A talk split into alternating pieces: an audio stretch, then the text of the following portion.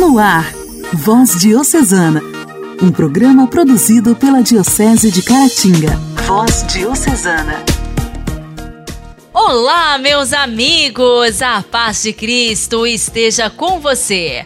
Está começando nesta quarta-feira, 6 de abril de 2022, o programa Voz Diocesana. Com muita alegria, eu, Janaíne Castro, chegando por aqui através da sua rádio preferida, mais uma vez para te fazer companhia, para levar até você este programa produzido com muito carinho pela Diocese de Caratinga. É muito bom poder contar mais uma vez com a sua audiência. Pode aumentar o volume do seu rádio e chamar toda a família para curtir este momento de evangelização. Voz Diocesana. Voz Diocesana. Um programa produzido pela Diocese de Caratinga. Hoje, dia 6 de abril, nós comemoramos o dia do Beato Miguel Rua, sucessor de Dom Bosco. Para a comunidade que faz parte da família salesiana fundada por Dom Bosco, vale a pena destacar a vida do Beato Miguel Rua, o sucessor de Dom Bosco. Sua memória é celebrada pela família salesiana em 29 de outubro, dia de sua canonização. Dia 6 de abril foi sua morte, que é quando a igreja, de modo geral, celebra a memória daqueles que ela reconhece como alguém que esteja na glória de Deus. A vida do Beato Miguel Rua está totalmente atrelada à história de Dom Bosco. Sendo assim, o santo fundador dos Salesianos é muito citado, pois trata-se do grande motivador da vida de santidade para Miguel Rua. Na época de Miguel Rua, o terceiro ano na escola era a última classe obrigatória. Quando Dom Bosco questionou Miguel sobre o que ele iria fazer no ano seguinte, Miguel respondeu que, por ser órfão, na fábrica já tinham prometido à sua mãe dar-lhe emprego. Para Dom Bosco, que também tinha perdido o seu pai muito cedo, convencer a mãe de Miguel a deixá-lo continuar a estudar foi fácil. Assim, Miguel entrou como interno em Valdoco, o oratório festivo de Dom Bosco, onde já estavam outros 500 rapazes. Miguel Rua foi o primeiro salesiano. Trabalhava ensinando matemática e religião. Auxiliava no refeitório, no pátio e na capela. À noite, copiava os escritos, cartas e publicações de Dom Bosco. Além disso, estudava para se tornar sacerdote. Isso tudo quando tinha apenas 17 anos. Ficou também responsável pela direção do Oratório Festivo San Luigi. Em novembro de 1856, morre Mamãe Margarida, a mãe de Dom Bosco. Miguel apoiava-se na sua mãe, Giona Maria Ferreiro, que já ajudava nas lidas domésticas do Oratório de São Francisco de Sales. Mais uma vez, a família Rua completa a família Bosco. Em 1858, Miguel Rua acompanhou Dom Bosco na visita ao Papa Pio IX para aprovar as regras dos salesianos. No regresso, é confiada a ele a direção do primeiro oratório de Valdoco. Em 28 de julho de 1860, Miguel Rua foi ordenado sacerdote. Dom Bosco escreveu-lhe um bilhete: Tu verás melhor que eu a obra salesiana atravessar as fronteiras de Itália e estabelecer-se no mundo. Dom Rua abre a primeira casa salesiana fora de Turim, em Mirabelo. Poucos anos mais tarde, regressa a Valdoco, substitui e assiste Dom Bosco em tudo. Em novembro de 1884, o Papa Leão XIII nomeia Rua vigário e sucessor de Dom Bosco, que morrerá nos seus braços quatro anos mais tarde. Com ele, a Sociedade São Francisco de Sales, os Salesianos, passou de 773 a 4 mil salesianos, de 57 a 345 casas, de 6 a 64 inspetorias em 33 países. Dom Rua, que era considerado a regra salesiana viva, mostra-se um pai amoroso, assim como Dom Bosco. enfrenta e supera inúmeras dificuldades no governo da congregação. Consolida a missão e o espírito salesiano. Dom Rua morreu em 6 de abril de 1910, aos 73 anos. Paulo VI beatificou-o, dizendo: Fez da fonte um rio. Beato Miguel Rua, rogai por nós. A alegria do Evangelho. O Evangelho. Oração, leitura e reflexão. Alegria do Evangelho. O Evangelho desta quarta-feira será proclamado e refletido por Dom Alberto Taveira, arcebispo de Belém.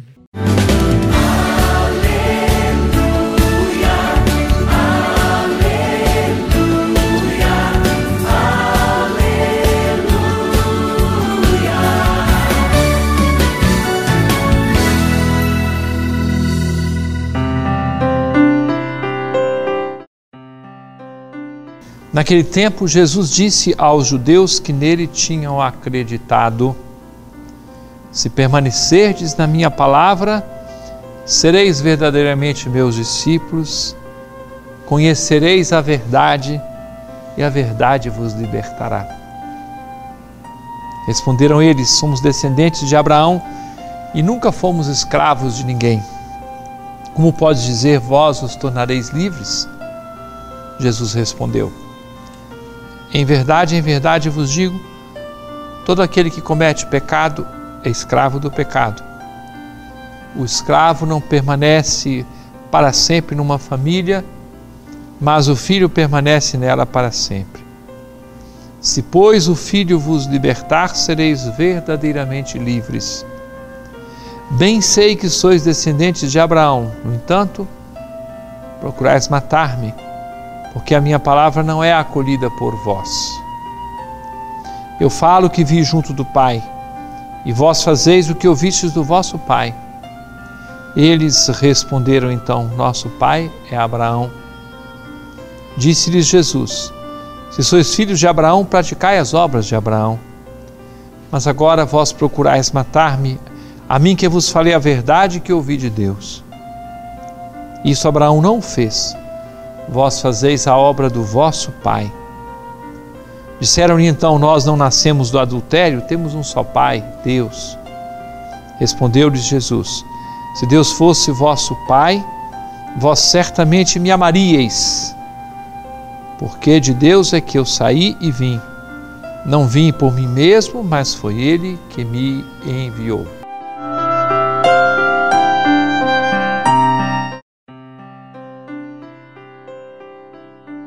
Acolher a verdade, a verdade é a palavra de Deus e essa verdade é que nos faz livres.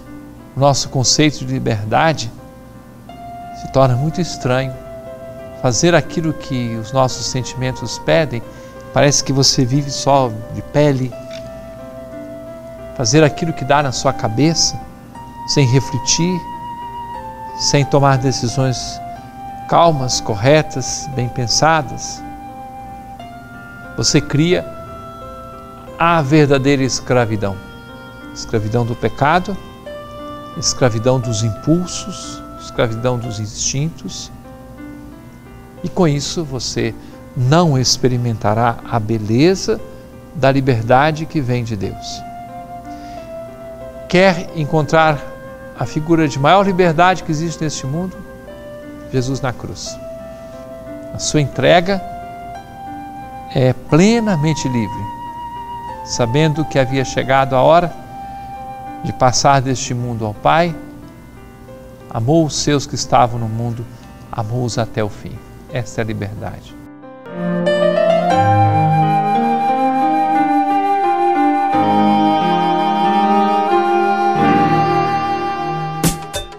Diálogo Cristão. Temas atuais à luz da fé. Diálogo Cristão.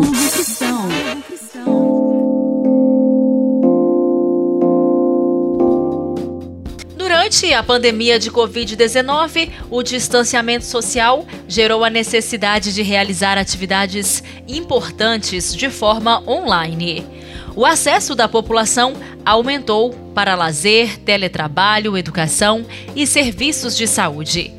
Mas isso não garantiu qualidade no uso para algumas pessoas. É o que aponta uma pesquisa lançada ontem pelo CETIC.br, Centro Regional de Estudos para o Desenvolvimento da Sociedade da Informação. O levantamento mostra, por exemplo, que quase 70% das pessoas que trabalham como motoristas ou entregadores de aplicativos enfrentam dificuldades para trabalhar devido à má qualidade na conexão. De acordo com os pesquisadores, esse é somente um dos pontos que escancaram a desigualdade no acesso à internet e a equipamentos no país. Durante a pandemia, o lazer também acabou ganhando adesão online. Quase 90% dos entrevistados assistiram a filmes ou séries online e 86% ouviram músicas via internet. Também subiu de 29% para 43% a taxa de pessoas que pagaram por serviços de filmes e séries. Fábio Sene, coordenador de pesquisas do CETIC, explica que o pagamento por esses serviços de streaming aumentou em relação ao período pré-pandemia, mas que isso reflete a desigualdade entre as classes sociais. Ainda que os vídeos e músicas pela internet sejam consumidos quase 90% dos usuários, o pagamento por serviços específicos está associado a, a, temas de renda e, obviamente, tem exclusão de quem não pode pagar por esse tipo de, de aplicação. O analista administrativo Hugo Silva conta que, com a pandemia, precisou se reinventar para facilitar a vida com atividades que antes eram presenciais. Hoje ele diz que utiliza a internet para realizar muitas atividades, incluindo lazer e trabalho. Baixei um aplicativo de música, passei a usar aplicativo de streaming para poder assistir filme, para poder ver jogos online. Tive que dar uma melhorada no meu computador, né, por muito tempo em casa e também home office, né, tive que também trabalhar de casa. Ainda na pandemia, 80% das pessoas que trabalhavam remotamente faziam isso por conta do distanciamento social. Outro ponto que chama a atenção é sobre o Pix, que foi utilizado para pagar as compras por 72% dos consumidores online. O pesquisador Fábio Sene ainda destaca que o acesso dos mais pobres melhorou nas atividades que demandam qualidade de conexão e bons equipamentos, como educação e teletrabalho. No entanto, a qualidade de aproveitamento dessas atividades ainda é desigual. A gente mostra que tanto o teletrabalho é menor nas faixas mais vulneráveis, como ele é mais dependente de dispositivos como telefone celular. Se do ponto de vista do acesso a desigualdade claramente diminuiu, do ponto de vista do aproveitamento das oportunidades, a gente pode ter sim, inclusive um aumento de desigualdades, porque elas foram apropriadas por quem tinha principalmente acesso a dispositivos e conectividade. Em relação ao ensino remoto, os patamares foram considerados elevados, como observado em 2020. Com a suspensão das aulas presenciais, 46% dos usuários de internet assistiram aulas via celular. Essa ferramenta foi a mais utilizada pelos estudantes das classes D e E. Já entre os das classes A e B com mais renda, o uso do computador foi a preferência. O celular ainda é o principal dispositivo de acesso à internet no Brasil, chegando a 77% dos usuários. A pesquisa está disponível no site cetic.br. Igreja, Igreja em Ação. Formação, CNBB, notícias, Vaticano, diocese, não paróquia, a minha Igreja fé. em Ação. Igreja em Ação. A PLC, Peregrinação de Leigos Cristãos, é um movimento da Igreja Católica Apostólica Romana que busca anunciar o Cristo e suas palavras através de exemplos de vida e testemunho, seja para aqueles que não creem e trazê-los à fé, aos fiéis, para instruí-los, confiá-los e despertá-los para uma vida mais fervorosa. São tarefas da PLC evangelizar, trazer novos cristãos à igreja, estudar a palavra de Deus, estar pronto para servir a igreja na comunidade e em seus trabalhos diversos. Trabalha, sobretudo, na busca de pessoas que se encontram afastadas da igreja. Hoje, no quadro Igreja em Ação, nós vamos receber alguns fiéis leigos da cidade de Santana do Manhuaçu. No mês passado, no mês de março, aconteceu o encontro da PLC em Santana do Manhuaçu.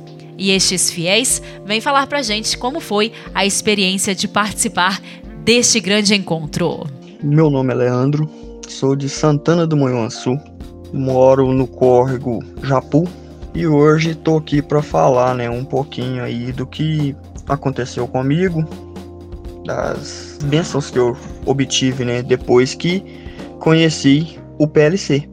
Veio né, me mostrar o que é a minha família, o que é a palavra de Deus, me mostrar na realidade o que eu não enxergava, o que eu não via. Então, em 2019, eu tive uma depressão que me levou a estaca zero. Ela me derrubou, me maltratou e o Espírito Santo de Deus é tão. Ele faz coisas inacreditáveis que eu estava ali pronto para cometer um suicídio. Ele usou a minha filha para me tirar de onde eu estava. Eu sou casado há sete anos, tenho uma mocinha de cinco anos.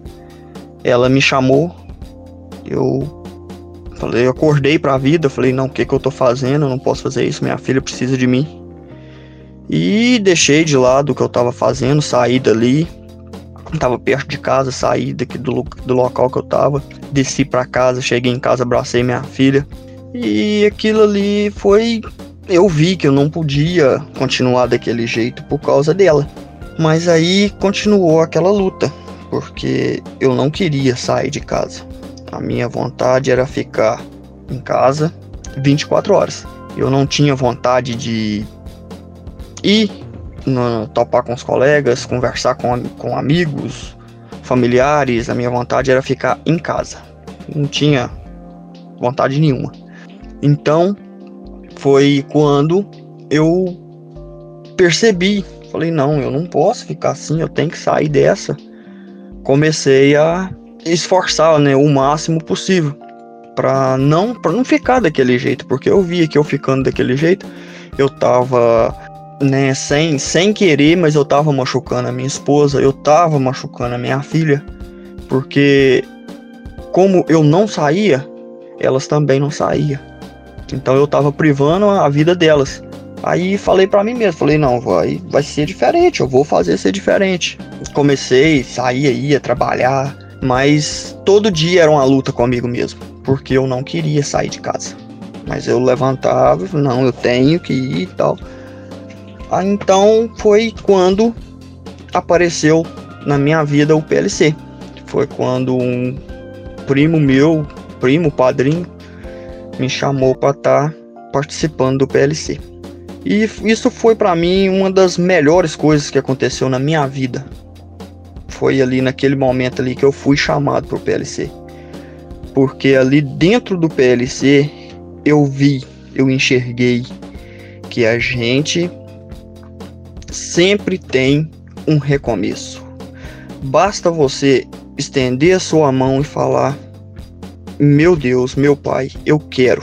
Ele te tira da onde você estiver, porque aonde eu estava era um lugar que eu mesmo já tinha desacreditado que eu poderia um dia conseguir olhar para alguém, dar um sorriso. Hoje eu sou uma pessoa totalmente diferente. Hoje eu sou uma pessoa que a minha filha, para mim, é tudo. Sempre foi, mas hoje em dia ela é mais ainda. É uma criança que eu posso chegar perto dela toda hora que ela tá rindo, brincando. Então, assim, eu, com, com o que eu passei, eu enxer, passei a enxergar que eu tenho alguma coisa na minha vida. Porque a depressão, ela te mostra que você não é nada, que você não tem nada. Então, depois que eu fiz o PLC, eu parei de lutar comigo mesmo porque a partir daquele momento que eu passei a ouvir a palavra, que eu passei a estar frequente nas perseveranças e passei a estar ali junto com os irmãos, eu parei de lutar comigo, porque o Espírito Santo de Deus fez morada em mim. Então ele todo dia de manhã eu levanto junto com ele, ele tá comigo o dia todo, eu deito junto com ele. Então hoje eu posso dizer que a depressão hoje ela não me comanda, ela não me governa. Quem manda em mim é eu e o Espírito Santo de Deus. Então, o PLC é um movimento, ele mexe muito com a gente. Os três dias que a gente passa lá dentro, junto né, com os irmãos, são três dias que muda a vida da pessoa. Às vezes eu às vezes ficava pensando, eu vou entrar lá, vou fazer o PLC, mas vou sair de lá a mesma pessoa. Não tem como sair a mesma pessoa.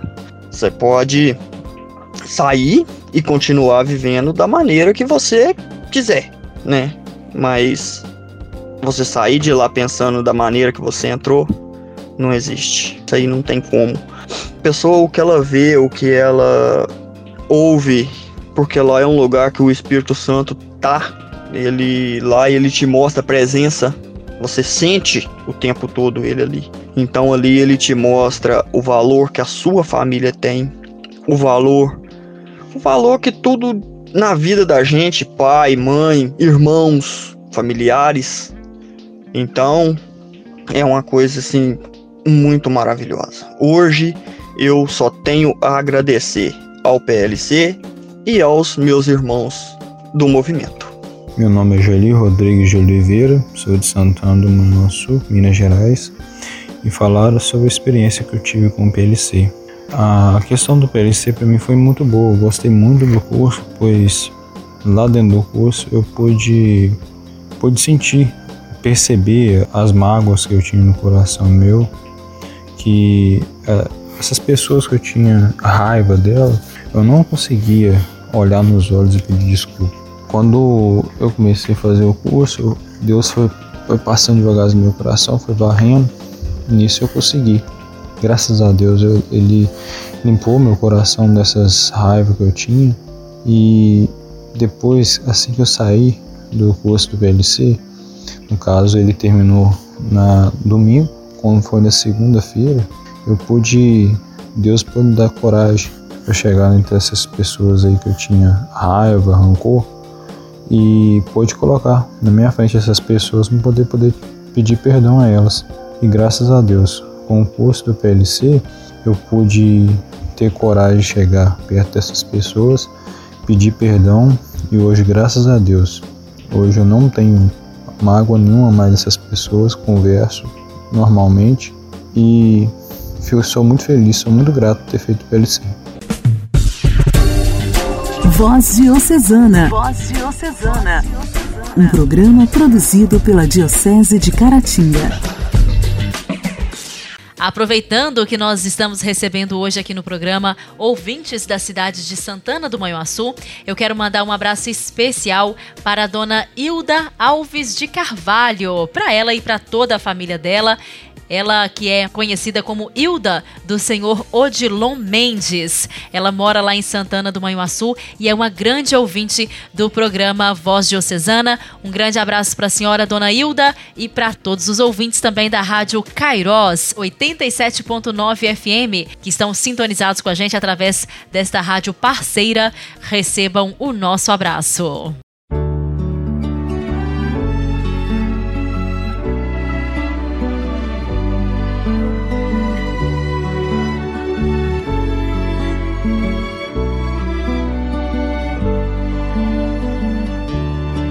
Eu te desejo vida, longa vida. Te desejo a sorte de tudo que é bom, de toda alegria ter a companhia, colorindo a estrada em seu mais belo tom. Eu te desejo a chuva na varanda, molhando a roseira pra desabrochar, e dias de sol pra fazer os teus planos, nas coisas mais simples que se imaginar e dias de sol para fazer os teus planos nas coisas mais simples que se imaginar.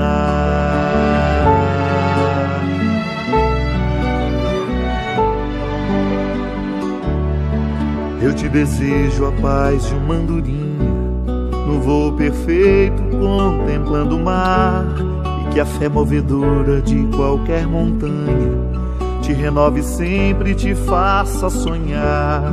Mas se vierem horas de melancolia, que a lua tão meiga venha te afagar, e que a mais doce estrela seja tua guia, como mãe singela te orientar, e que a mais doce estrela seja tua guia, como mãe singela te orientar.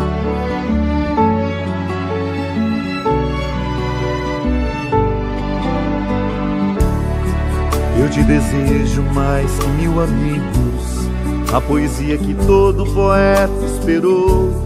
Coração de menino cheio de esperança, voz de pai amigo e olhar de avô. Eu te desejo a chuva na varanda, molhando a roseira pra desabrochar, e dias de sol pra fazer os teus planos, nas coisas mais simples que se imaginar. E dias de sol pra fazer os teus planos, nas coisas mais simples que se imaginar. Eu te desejo vida.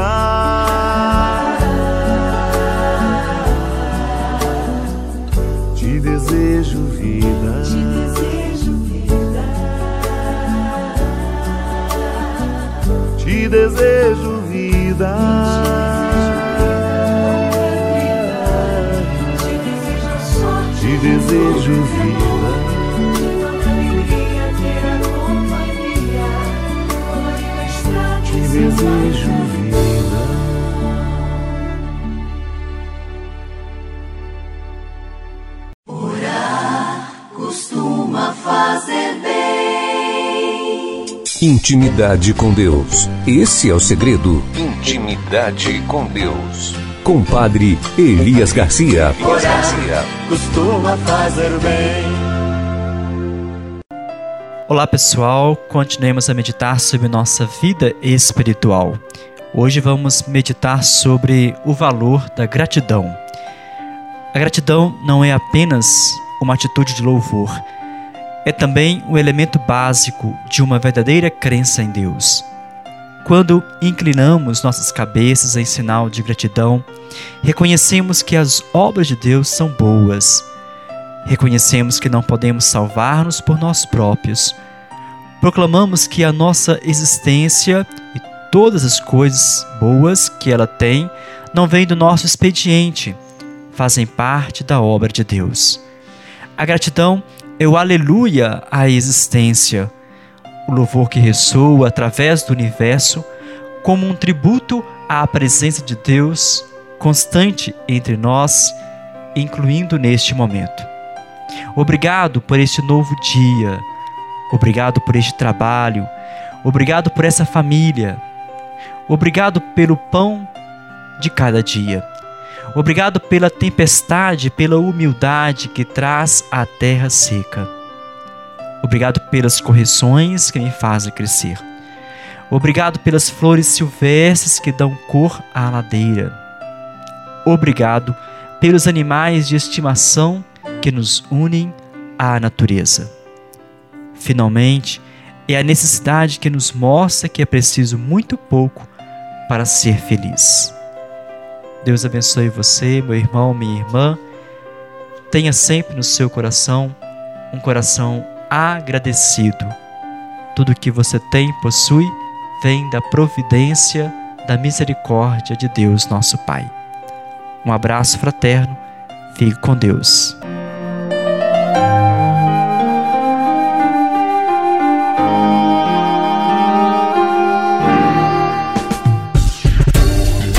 Voz Diocesana. Voz Diocesana. Um programa produzido pela Diocese de Caratinga. Caros amigos, o programa desta quarta-feira já está terminando. Agradeço muito a cada um de vocês pela audiência. Amanhã, neste mesmo horário, aqui através da sua rádio preferida, estaremos de volta e eu conto com a sua sintonia. Um forte abraço para você. Até lá. Você ouviu Voz Diocesana, um programa da Diocese de Caratinga. Voz Diocesana.